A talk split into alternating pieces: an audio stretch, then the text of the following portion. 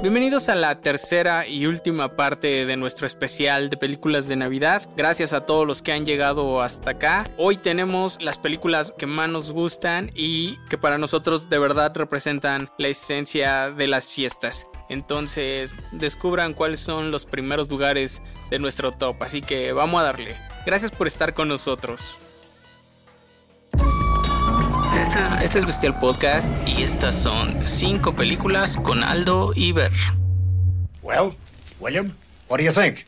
I like it, Randy. It's very nice. Trading Places o de Mendigo a Millonario, como la conocemos en español, era la película de Navidad por excelencia, güey. Es de 1983 y el director es John Landis.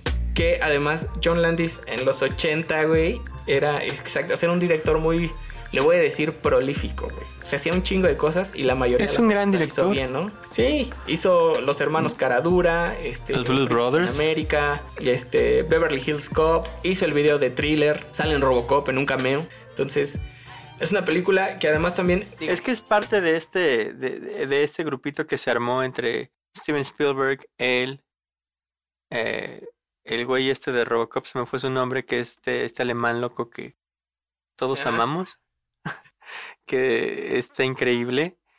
Entonces todos apoyaban, hasta que John Landis tiró un helicóptero y se murió un niño. Y por eso ya no es prolífico, pero... no, no ha hecho tantas cosas, ni tantas ni tan padres. Entonces, bueno, Trading Places es una película sobre un par de millonarios ojetes. Sí les voy a dar un poquito más de spoilers y del plot, porque si están jóvenes, si están de nuestra edad, pues ya la vieron, pero si están un poquito Antes de spoilers, es Eddie Murphy en la, el top de su carrera. Ese es su mejor momento. ¿Qué podemos decir de la película? Vayan a verla si no la han visto. Si no la han visto, ¿qué están haciendo con su vida? Así, chavos. Trading Places. Es una película sobre un par de millonarios que son unos ojetes y que tienen esta teoría de que todos nos comportamos de acuerdo a nuestras circunstancias. Es un argumento un poco ojete y además estos güeyes lo prueban apostando un dólar a la carrera y la vida de su, de su mejor corredor de bolsa en su firma, ¿no? Entonces, a partir de que corren a este broker, este güey empieza a experimentar una suerte culera de pobre, más bien no suerte culera, suerte de pobre, y se encuentra con algunas personas que lo van a terminar por ayudar, güey. No quiero contarles más. Yo creo que es una película que, a pesar de que tiene ya mucho tiempo, les puede seguir sacando alguna risa o alguna carcajada. No se van a mear de risa, pero se van a reír mucho. Está chingón esto, esto que decía Aldo de que ese es el pico de la carrera de Eddie Murphy.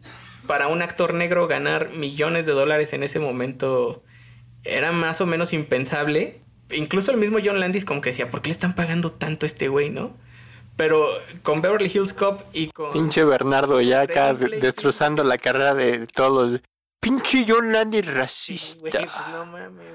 Pinche John Landis no quería pagarle porque era negro.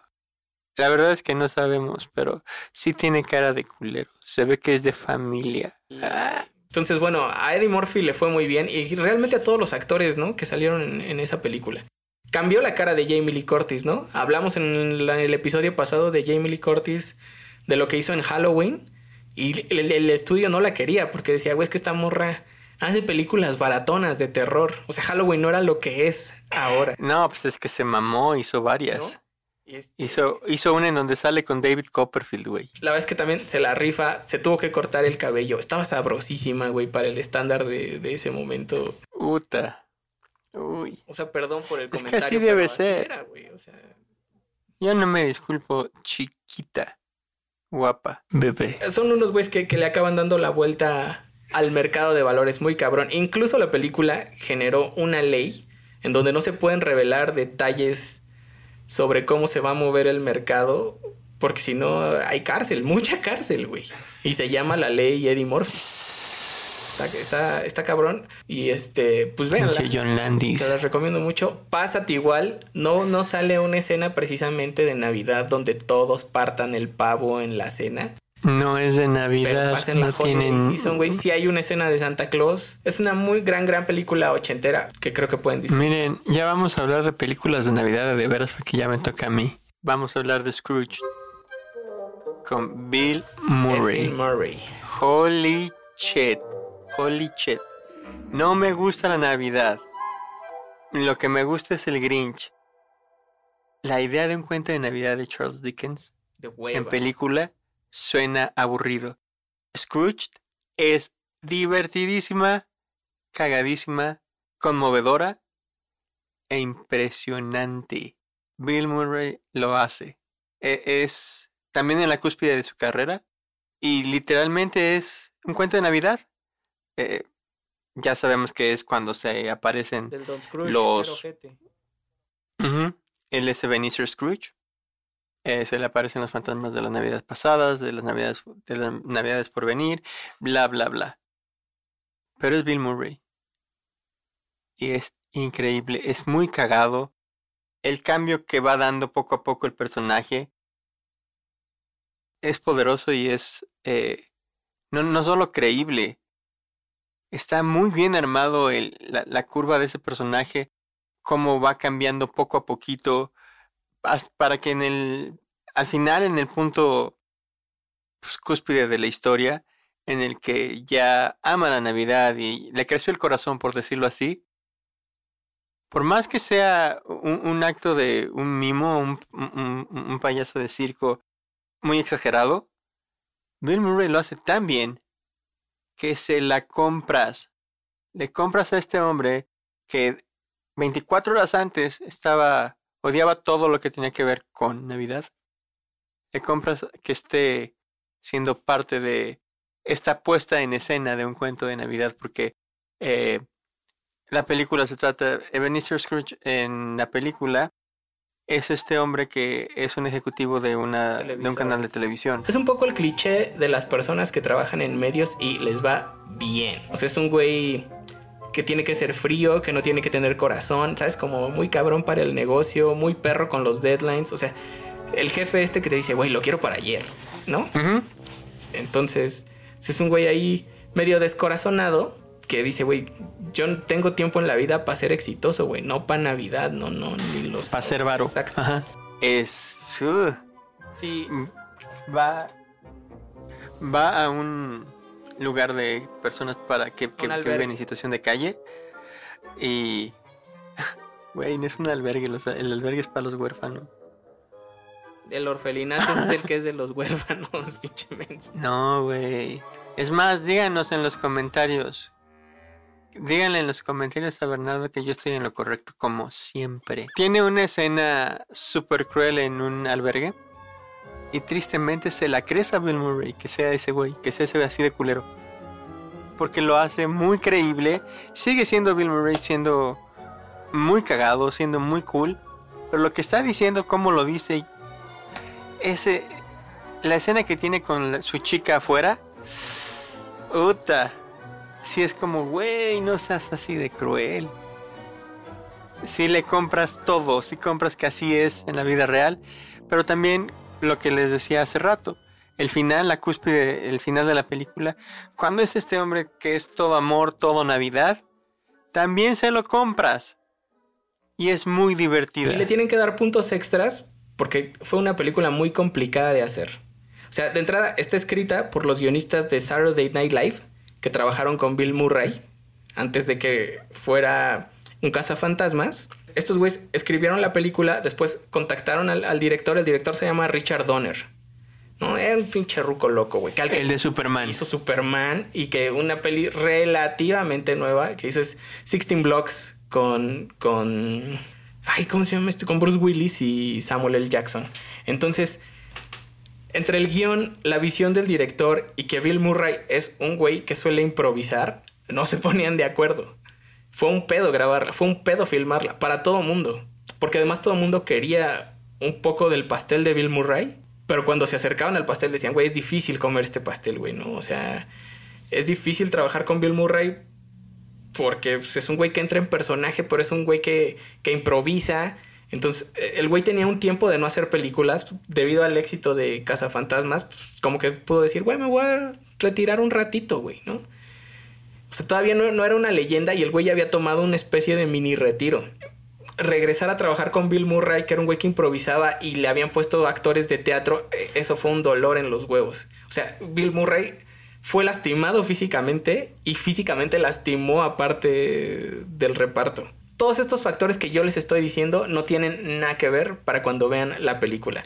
Pero es una película muy complicada de hacer. Es una película con la que en su momento no quedó contento ni el director, ni los guionistas, ni Bill Murray, que es a quien realmente le cargan la peli, ¿no? Pero fue un éxito de taquilla y es una gran película. Es de esas, esas situaciones que, que creo que cuando haces arte, dices, eh, los, los verdaderos artistas nunca están conformes con el producto final. Oh my gosh. Does that suck? Esta película es una de esas cosas. No les gustó. Richard Donner estuvo a nada de quitar su nombre. Si no, obviamente saben que el señor Donner no se anda con chingaderas. Sí. Si no me creen, vean Superman 2, vean su corte. Antes de Zack Snyder y todo eso. No, no, no, era Richard Donner. Ese güey dijo, a ver, ¿qué, qué le vas a cambiar a mi guion? No, es de que para que salga. No, no, no chingas a tu madre. Y se fue, se fue de Superman 2. La dejó a la mitad.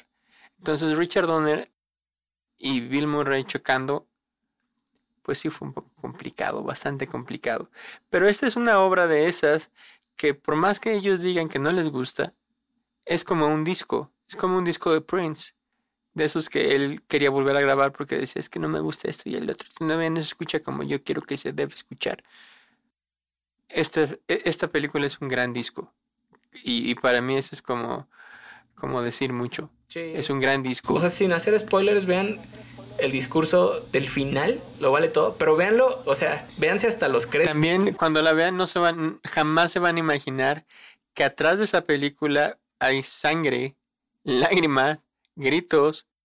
Un director que estuvo a nada de aplicar el cámara, pues la dirigió Alan Smithy. Así de ser que estuvo esto de valer un carajo.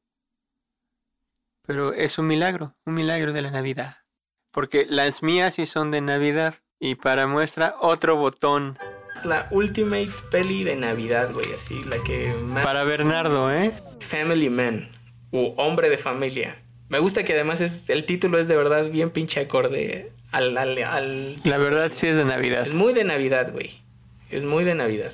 Y además es una de esas películas que me acuerda de ir al cine todavía con mis papás. O sea, como que mis papás se divorciaron y hubo un periodo de 6, 8 meses en el que aún hacíamos cosas, ya sabes, por los niños. Entonces, este, fui a ver Family Man con mis padres. Traía YouTube, ¿no? Traía una rola de YouTube. Sí, es una película cursi, pero no es una película que... O sea, no, no derrama miel, güey. Es una muy, muy buena película. Yo no diría que es cursi, es una gran película, gran película. Y también es, es chingón porque está dirigida por un director que estaba muy hecho a hacer películas culeras, güey. ¿No? Anda con todo, Bernardo, hoy entre Bueno, a mí no me gusta pura Rush película Hour, pero- culera y el pinche racista. Es que es muy raro este director, güey. Se llama Brett Ratner. Y hace películas como Los X-Men o Rush Hour. Para wu El video más feo de Wu-Tang Clan lo dirigió Brett Ratner, güey. Hizo videos para Heavy D, para L. Cool J, este, para Mariah Carey. Y el güey se ganó un Emmy por hacer un documental. Es un güey que así vive en los picos, ¿no? Lo más bajo y lo más alto. Para mí, Family Man es uno de sus picos más altos. Siempre te lleva como... A todos nos encanta hacernos esta pregunta, el what if, el qué hubiera pasado si. Entonces es una historia de qué hubiera pasado si un ejecutivo muy exitoso de Wall Street hubiera decidido ser o tener una familia, ¿no? Y es Nicolas Cage. Es Nicolas Cage. Y lo haciéndolo bien, muy bien. Qué gran actuación da Sale Don Cheadle, Don Cheto. Don Cheto como vago, sale Jeremy Piven antes de ser Ari Goldman. Tea Leoni está increíble, ¿no? O sea, Ay, te venden a Tea Leoni como la morra junto a la que el gringo promedio se quiere despertar. Y es, güey, ¿no? O pero sea, uh, es muy buen pedo, está guapa, güey. Este, aprieta cuando tiene que apretar, pero no tanto, güey. y esta historia tan tan pero tan romántica de si tan solo te hubieras subido al avión, si tan solo nos hubiéramos ido de viaje juntos, toda su vida hubiera cambiado, ¿no? Esa es la premisa. Y, y es como tan romántico y es tan... Debería ser tan mieloso, pero no lo es. E- e- e- es... Qué mamón, pero es un estudio de...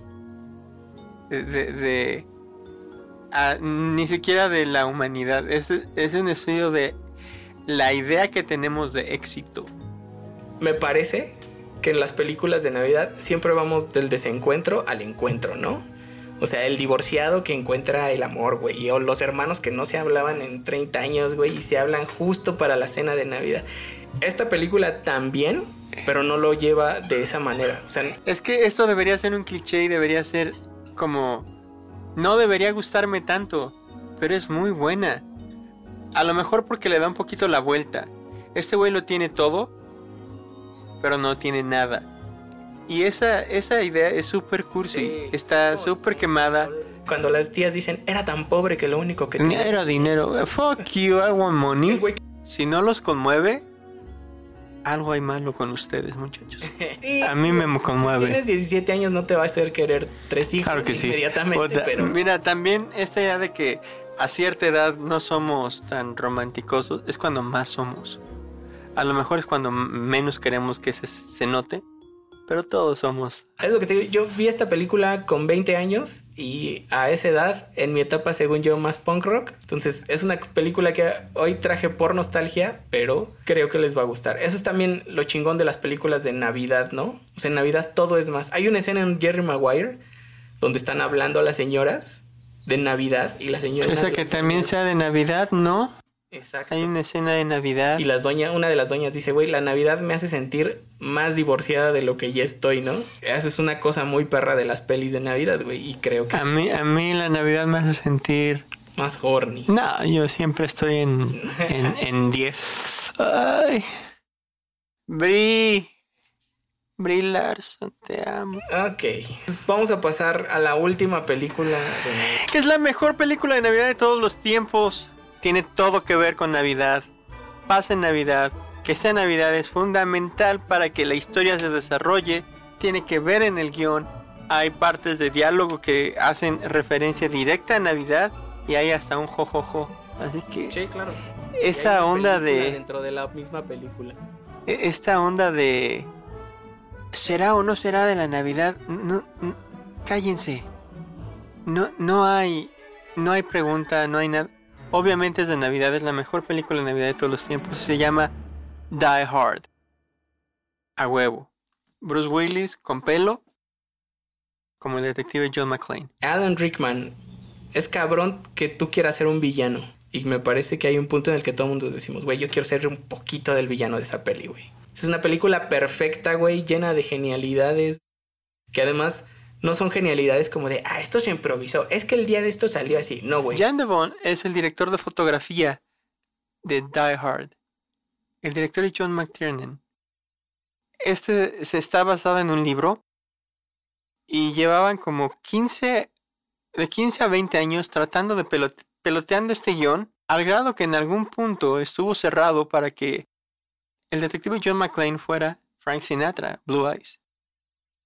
Y estaba cerrado para que fuera este, este compa. Solo que Frank Sinatra ya estaba, ya no, no iba a aguantar andar sin. No, e- e- era cuando todavía.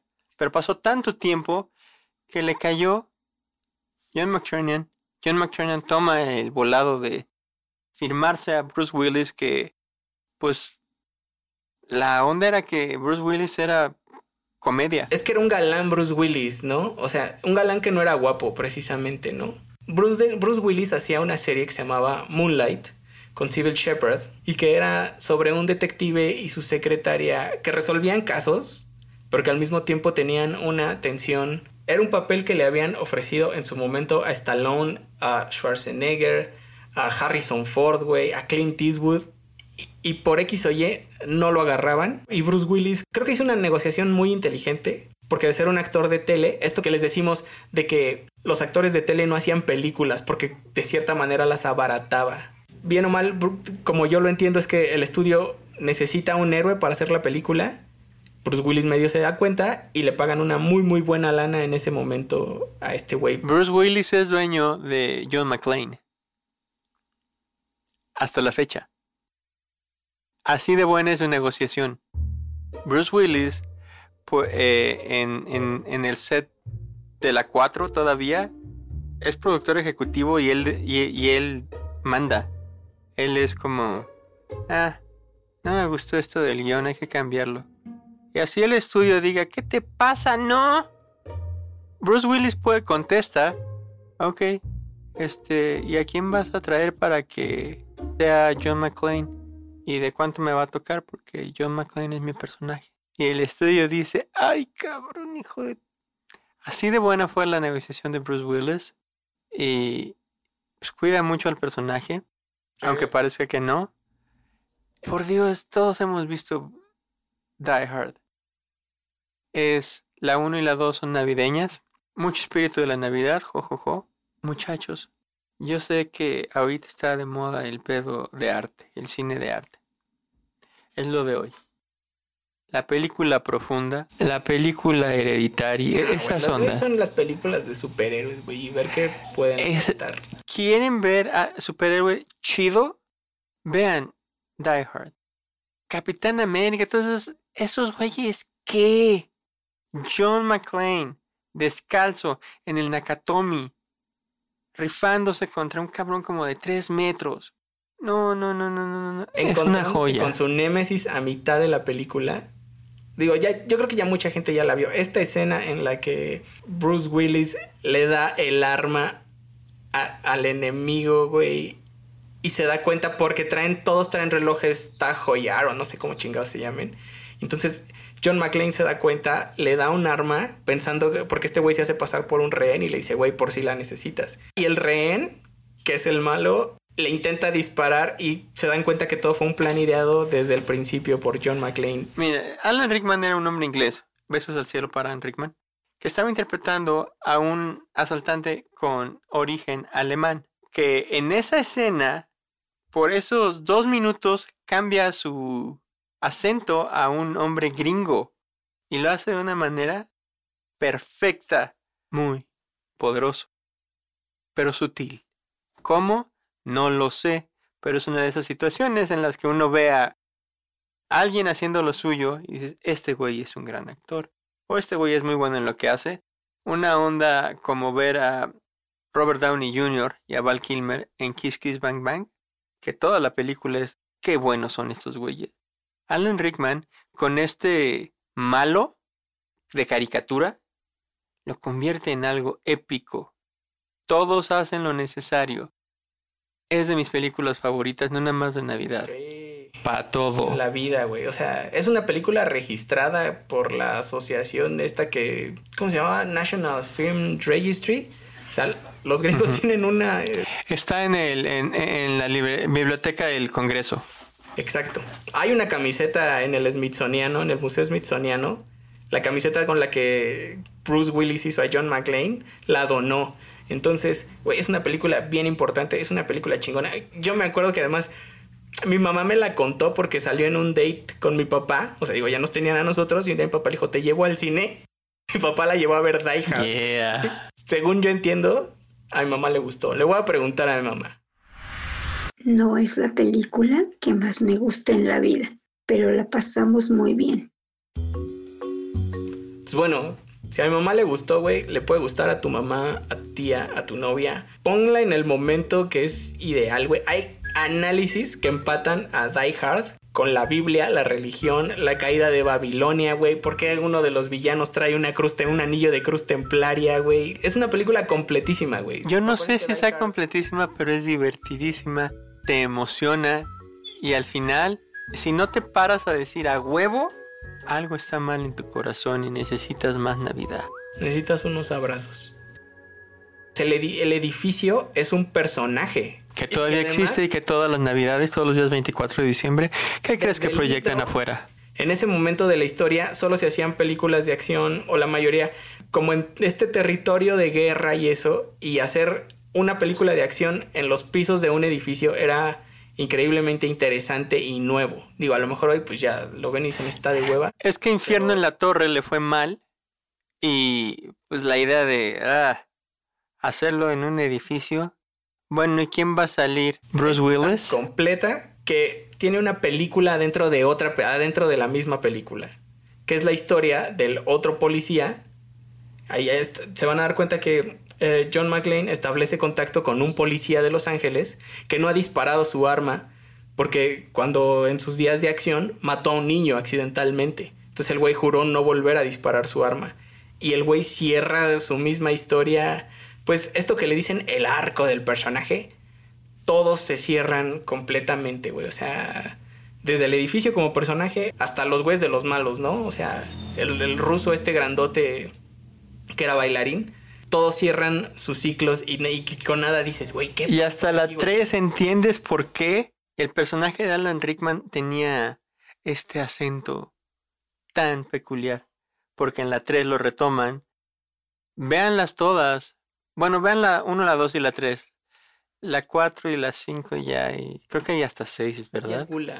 Sí, lo que decimos siempre, lo que hemos platicado otras veces sobre las sagas, ¿no? O sea, Sí, lo que decíamos la, la vez pasada que sobre piso firme.